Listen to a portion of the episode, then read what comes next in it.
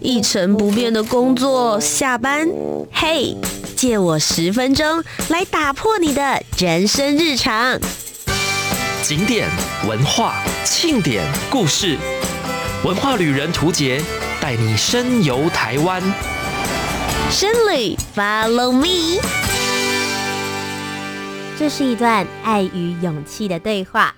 深旅，Follow me，用走路来认识台湾。我们在徒步环岛中，我是图杰，我是医生。今天呢，要跟大家来分享我们节目的全新企划，全新系列，很有挑战的企划。徒步环岛中，我相信其他的广播节目应该没有这么疯的广播节目主持人吧。第一个徒步环岛就就已经够疯了，真的。然后一路在走的过程里面，还用声音记录下来，每个礼拜跟大家分享我们的旅程。嗯，但其实这个节目企划并不是突如其来的，其实我们有给小旅客们一点小小的 sign。我们前面四集的节目。前面四集就可以听得出来，我们请的是四位徒步环岛的前辈来分享他们的经验。其实也是我们自己在做徒步环岛之前的行前功课，就是跟前辈们做经验学习。所以这一集节目呢，算是徒步环岛系列的 EP 零，因为我们明天才算是正式要出发。所以这一集的节目当中，就跟各位小旅客们分享，我们为什么会想要去徒步环岛，我们做了哪一些的准备。如果接下来你也有起心动念想要出去走一走，了解台湾的话，也许我们准备的过程能够给你一些全新的想法。我们在这趟旅程当中又有哪些的期待跟任务呢？就一起来听听喽。达人行事力。那么，既然今天是第一集，也就是我们出发之前要跟大家来分享的话，其实先从为什么会有徒步环岛这个想法、这个计划来开始跟小旅客们分享。其实我没有想过要徒步环岛这件事情，嗯，因为过去可能是骑摩托车或是开车，都觉得哇，这样子绕一圈都蛮辛苦了。那脚踏车当然是更有挑战性。但当图杰提出这个想法的时候，我好像就诶。欸想尝试看看，然后 follow 他一起走。嗯，那图杰又是为什么想要做这件事？嗯，其实我自己大概在十年前左右，大概我大四到研究所这一段期间，就看到网络上面有人在做徒步环岛这件事。哦，那我那时候觉得说，天哪，他们也太疯了吧？怎么会有这个想法？可是这件事情一旦有前辈执行，他们就会留下一些文字，告诉你说，包含比如说像台湾走一圈。其实没有大家想象中的这么困难，大概会是一千公里到一千两百公里左右这样子的范围，嗯，听起来好像很遥远。不过如果你一天把它分成二十公里，或是一天走三十公里的话，大概一个半月左右。那如果女生想要再走得更轻松一点的话，两个月之内，其实你是可以走完这个徒步环岛的挑战的。就是知道有人完成过，而且把它 schedule 出来，觉得不会这么的困难，你就会觉得可行性好像是 OK 的。嗯，那这件事情就一直放在我心里，想说好，总有一天它是我的人生 checklist 里面的其中一项。嗯，那我一直觉得说我好像会拖到很晚，因为在近年来，其实台湾徒步环岛的风气也越来越盛行了。嗯。在 Facebook 的社团有个徒步环岛联谊会，嗯，你会在里面去搜寻一些资料的时候，你会发现其实每一天都有人 po 文说他正在徒步环岛，或者他正准备要出发。对，我觉得这件事情其实是会影响的，你就会觉得心里面有那个愿望，然后他一直在被人叫唤。对对对。那我觉得这一次刚好是因为疫情期间，我觉得对我来说也是一个还。蛮大的机会，因为我自己本身在做主持的工作，我们可能四处采访，那有一些外景主持或是节目主持的机会，也刚好在这一段时间稍微案子量比较少一点点。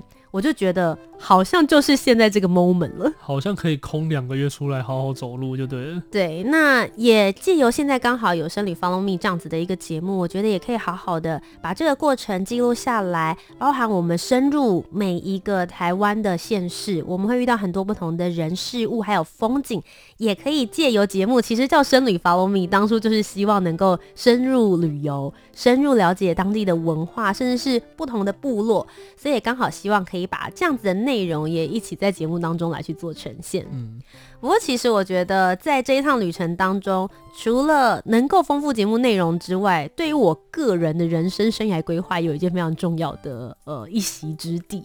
就是其实这一次呢，在节目当中会不断的跟大家一起来分享的，就是刚刚听到声音的啊，医生 是。其实我们两个呢，除了是工作伙伴之外呢，我们也预计要成为人生接下来的伙伴。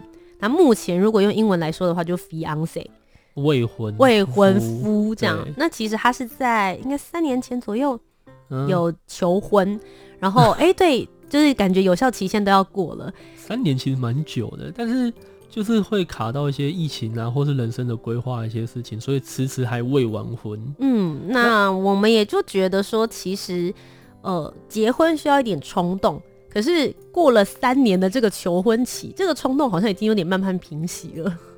所以想借着这次徒步环岛，想说，哎、欸，我们就有一个共同的目标，一起去完成。嗯，那我们从台北出发。我们最后会走回台北，那就是台北车站那边。嗯，然后走回来的时候呢，就是去户政事务所公证结婚。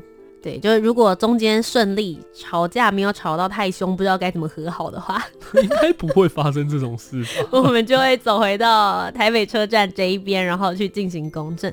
我觉得其实有一点点算是。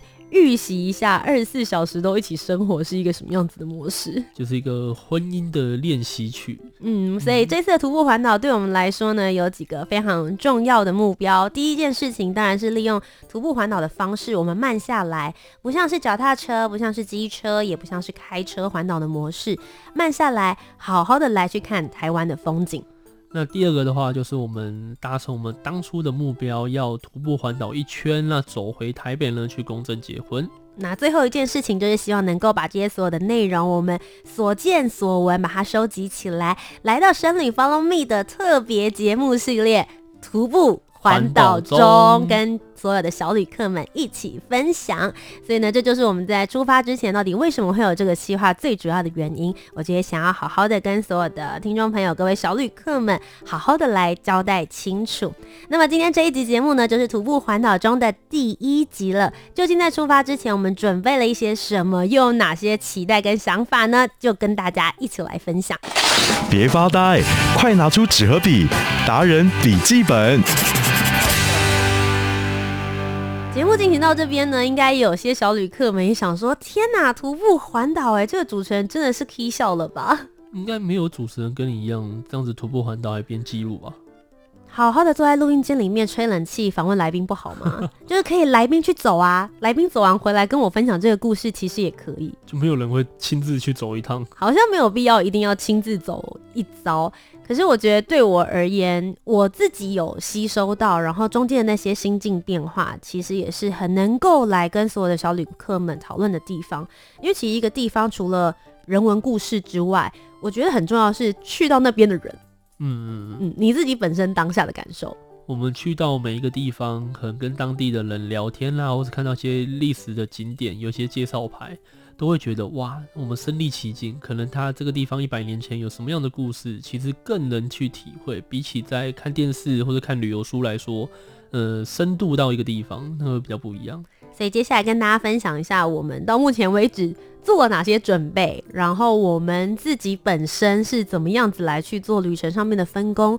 如果你接下来也有想要，不论是来台湾的计划，或者是你本身现在就在台湾，你也有想要徒步环岛、机车环岛、脚踏车环岛，甚至是开车环岛，用任何的方式来探索台湾的话，也许我们的事前准备都可以给你一些小小 的方向。那首先呢，其实先讲一下台湾。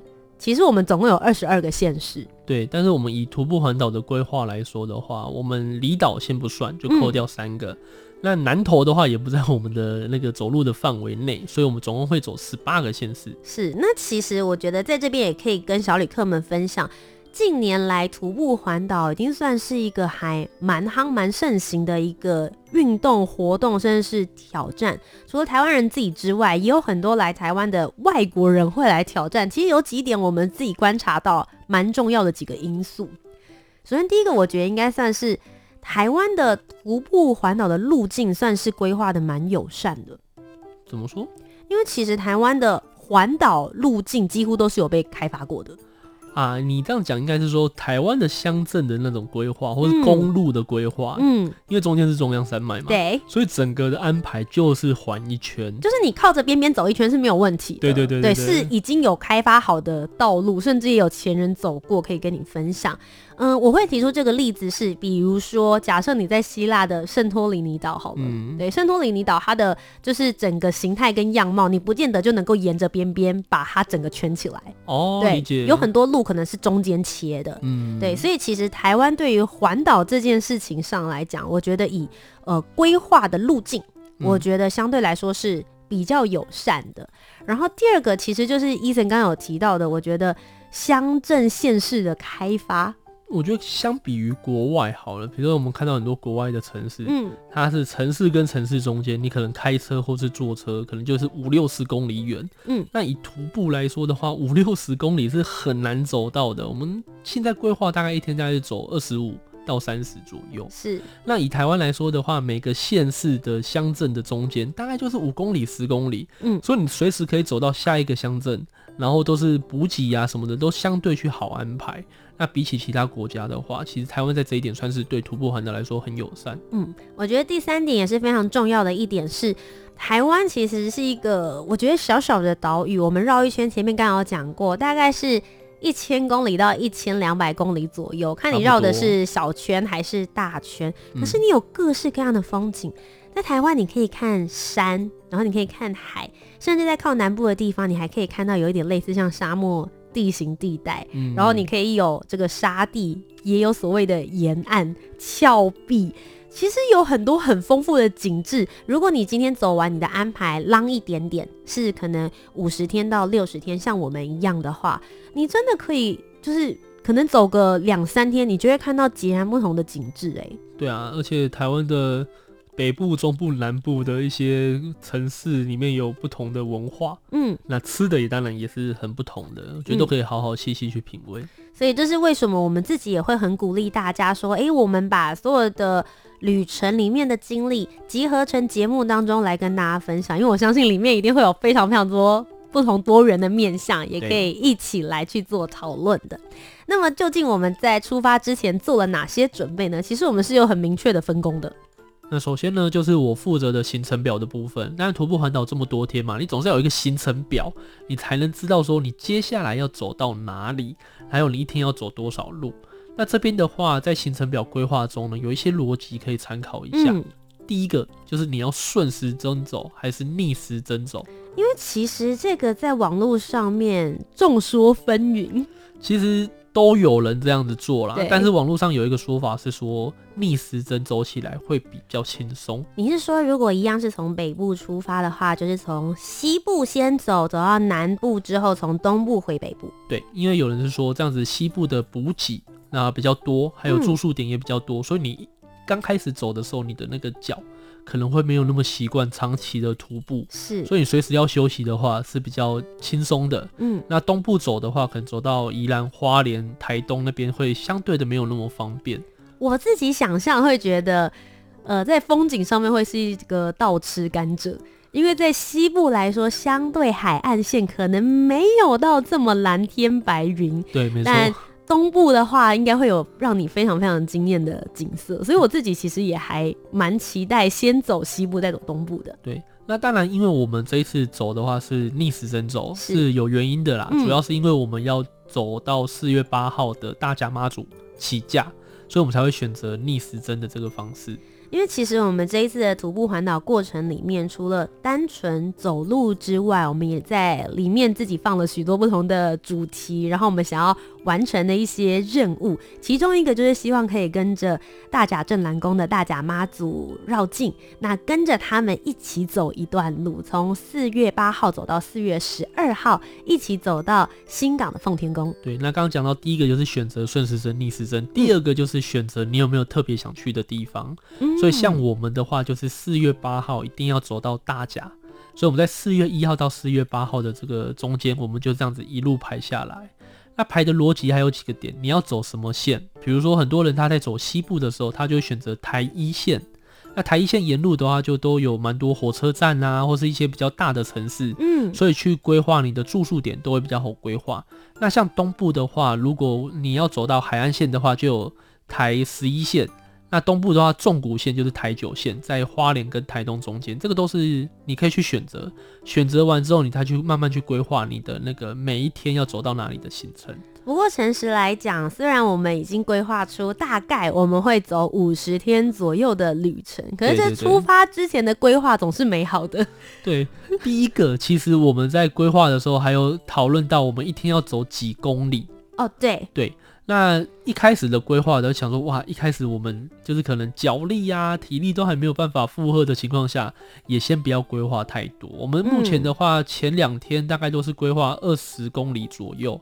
那接下来，因为我们四月八号要到大甲嘛。所以我们就开始有了二十五公里以上的这些旅程。嗯，其实我自己本身在去年的时候，我有去走了白沙屯妈祖进香。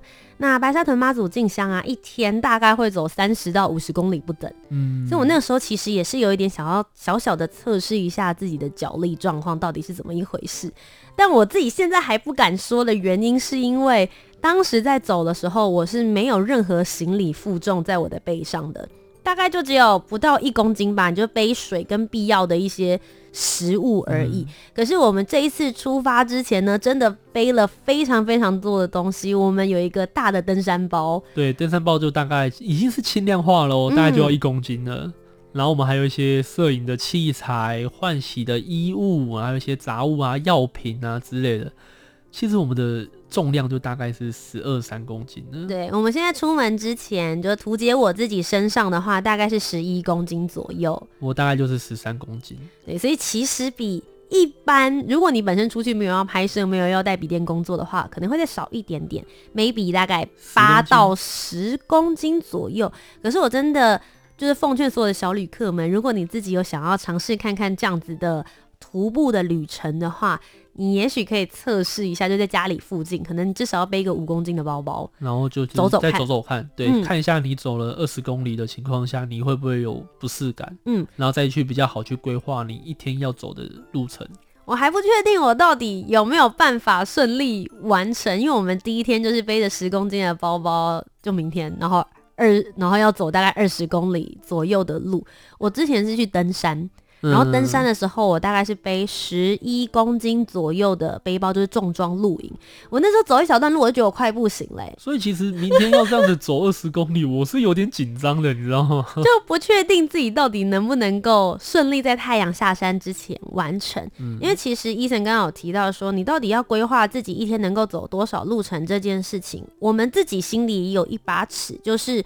呃，我们可以走很长很远，但是我们一定要在太阳下山之前抵达我们的住宿点跟目的地。对，因为晚上走路的话，虽然说我们有背那种闪灯，可以提醒那个开车的人，但其实晚上走路视线不好还是比较危险啊。嗯，那其实也可以跟大家分享一个我们目前在规划当中比较现实一点的问题，就是旅费。对，所以第三个会影响到行程点的就是住宿费，因为住宿就是。旅费最大的一个开销之一，嗯，那这边有几个方式啊，可以去节省旅费的开支。第一个就是寻找亲朋好友提供住住宿，那第二个的话就是只能去订一般的民宿啊，或是背包客栈。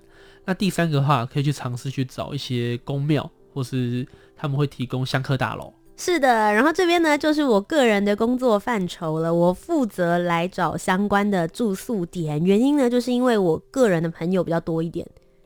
讲的好像我很少一样，没有啦，我就在自己的社群，我在出发的前三个礼拜左右，嗯、我就广发英雄帖，在 Facebook、Instagram 还有我自己的一些个人页面上面，就问我周遭的一些好朋友们有没有刚好住在各个县市上面，然后愿意让我们到他家去。借住一晚的，那我这边其实也想要提醒一下大家，因为之前看过蛮多的新闻，然后有问过一些徒步环岛的前辈，那他们就有说住亲朋好友家 OK，可是要特别注意一下，如果你是想要发在一些公共的地方，对，比如说有一些可能是在 PTT 上面，或者是在呃社群上面问说，诶、欸，有没有人家里可以借住的话。我自己个人是没有接受完全的陌生人的帮忙，还是有认识比较好，嗯、有知道对方是的背景是什么，知道对方是谁啦。因为我自己对于这方面，毕竟虽然我们两个人都已经三十五岁了，可是 还是会有一点点担心人身安全的部分。那我希望可以在旅旅途上面尽量是安全的。所以目前现在的安排上，我们大部分都还是找认识的，然后有一些是让我蛮意外的一些朋友，那我们就是陆陆续续和他们联系。那只是说我联系的方式。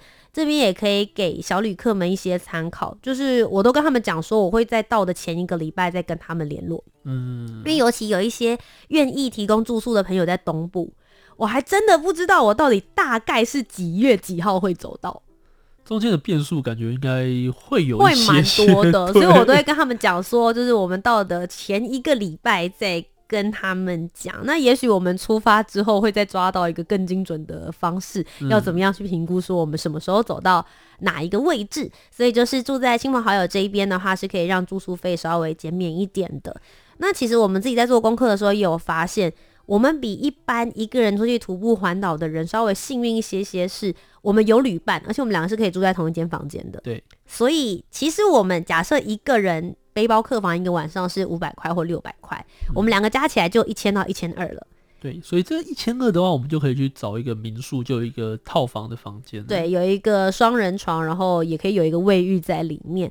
所以，呃，我觉得这也是如果之后小旅客们有想要来去进行徒步环岛的时候，有一个旅伴，其实就会有这样子的一个好处。那当然，一个人出去会有一个人你可以获得的成长跟挑战。对，两个人出去的话，也许你们可以获得更多在路上的。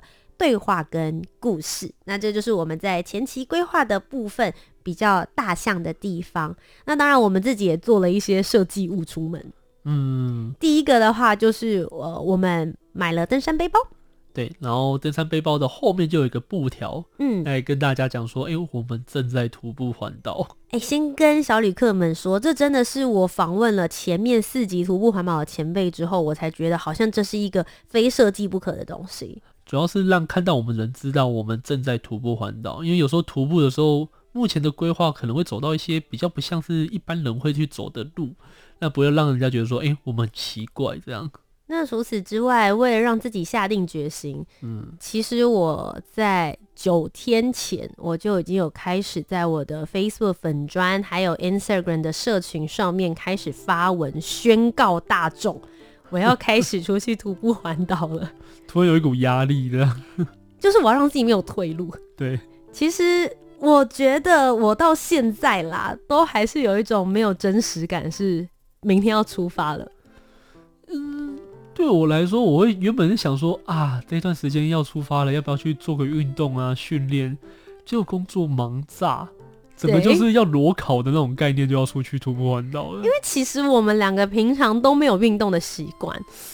我自己本身，因为我们还有在做旅游 YouTuber 这一块，嗯、让我自己又有在做一些就是外面在跑的记者会、发表会这样子的主持工作，所以我的主持形态本来就是比较会要站着，然后跑来跑去的，相对。毁的体力可能有好一些些，可是 Eason 平常做的是比较偏向文书的行销工作，就是坐在办公室用电脑。嗯，那可以想象就是三高嘛，腿的肌力应该也会不足，所以其实 啊还是很紧张。我觉得还有一个最重要的关键就是气象报告说，我们出发的前三天。目前现在看到啦，呃，降雨几率是百分之八十、百分之一百跟百分之九十，而且是十几度而已。对，所以就有一种有点想要怠惰的心态。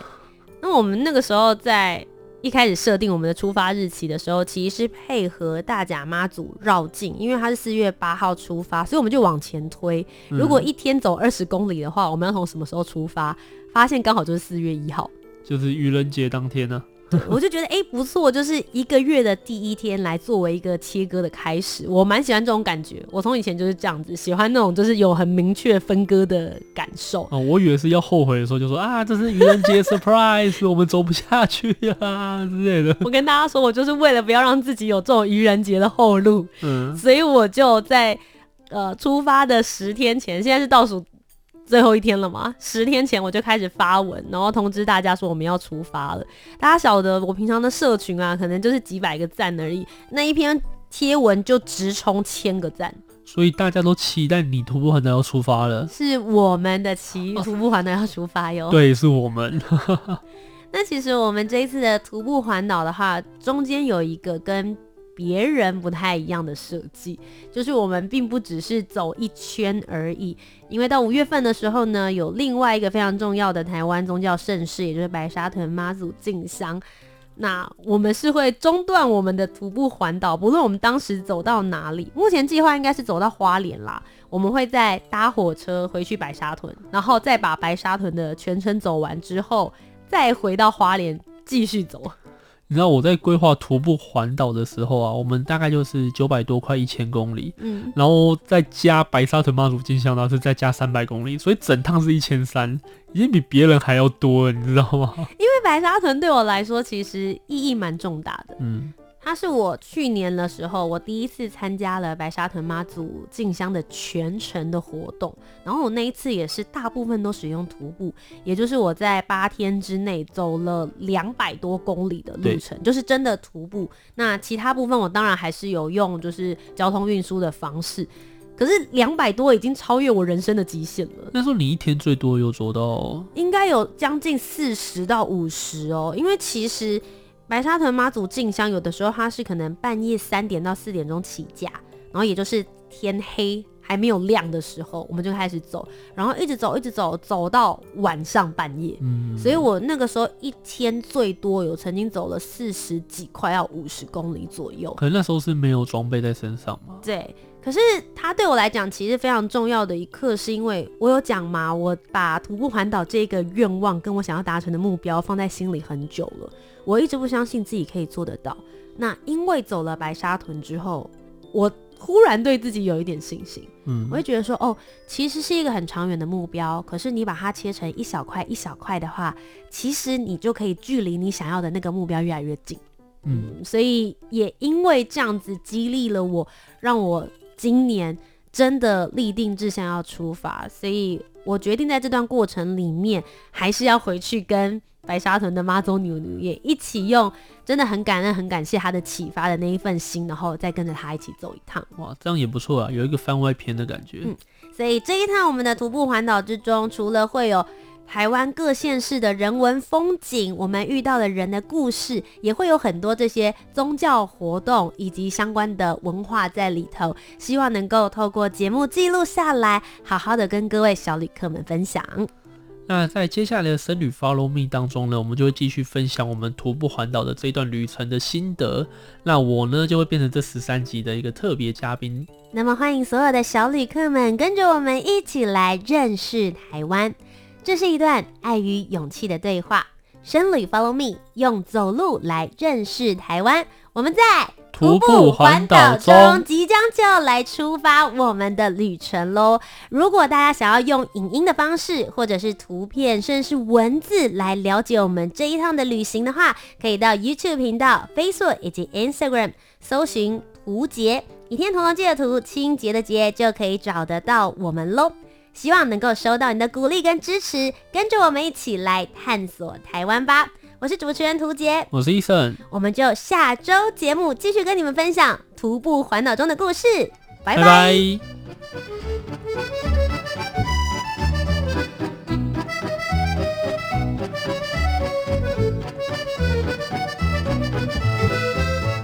徒步环岛中，出发前一天，我们心里想的是。